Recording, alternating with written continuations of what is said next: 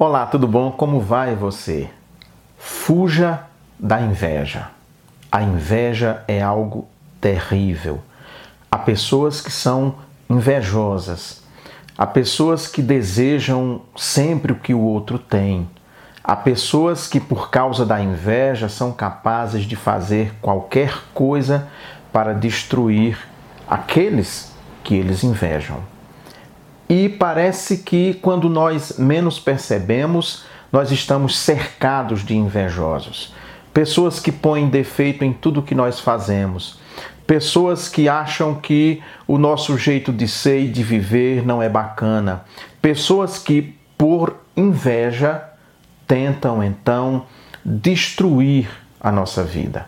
E isso também acontece com todas as pessoas em todos os níveis independente de gênero, independente de idade, de classe social, de tudo, de tudo mesmo. Sempre vai ter alguém invejando. Sabe aquele mendigo que você vê na rua junto com outros mendigos? Pois bem, se você for analisar a situação de perto, você vai perceber que ele pode ser motivo de inveja de outros mendigos, porque ele recebe mais esmola, porque as pessoas dão mais atenção a ele, jogam aquelas moedinhas ali quando ele pede e gera inveja.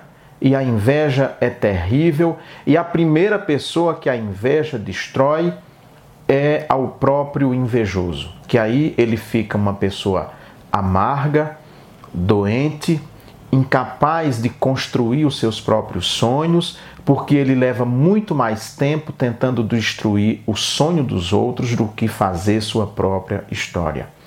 Infelizmente, há mais invejosos em torno de você do que você imagina.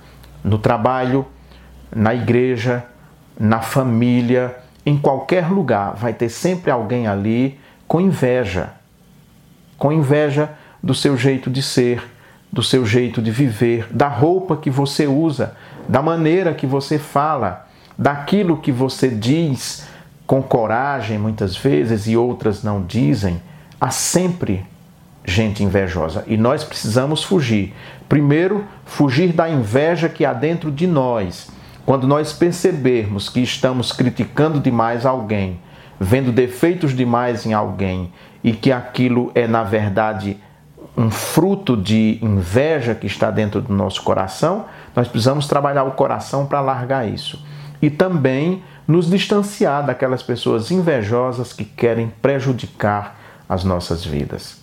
Há uma historinha dos tempos antigos, ainda da mitologia grega, que ilustra bem essa situação. Conta a mitologia que quem fez o primeiro ser humano foi Zeus. Quem fez o primeiro touro foi Poseidon e quem fez a primeira casa foi Atena. Eles fizeram então, esses deuses, cada um fez sua obra e ficou ali tentando saber qual dos três tinha feito a obra mais bela, a que fosse mais útil e a que ganhasse mais admiração dos outros deuses. E aí eles não chegaram num acordo. Como eles não chegaram num acordo, procuraram um outro deus chamado Momo, que não tinha poder criativo nenhum.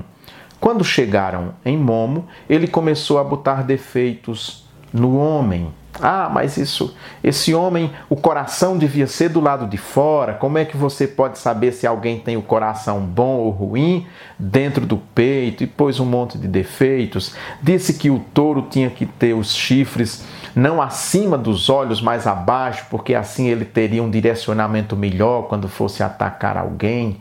Reclamou da casa de Atena, disse: Ah, mas essa casa é horrível, fixada no chão, ela devia ser sobre rodas para que o morador dela pudesse mudar de lugar quando não gostasse da vizinhança, por exemplo. E aí Zeus ficou olhando, analisando e percebeu que no fundo Momo tinha botado defeito na obra deles três porque ele era incapaz de ter criatividade, de fazer alguma coisa, e sua inveja não deixava que ele visse o valor de cada uma daquelas obras que a ele foram apresentadas.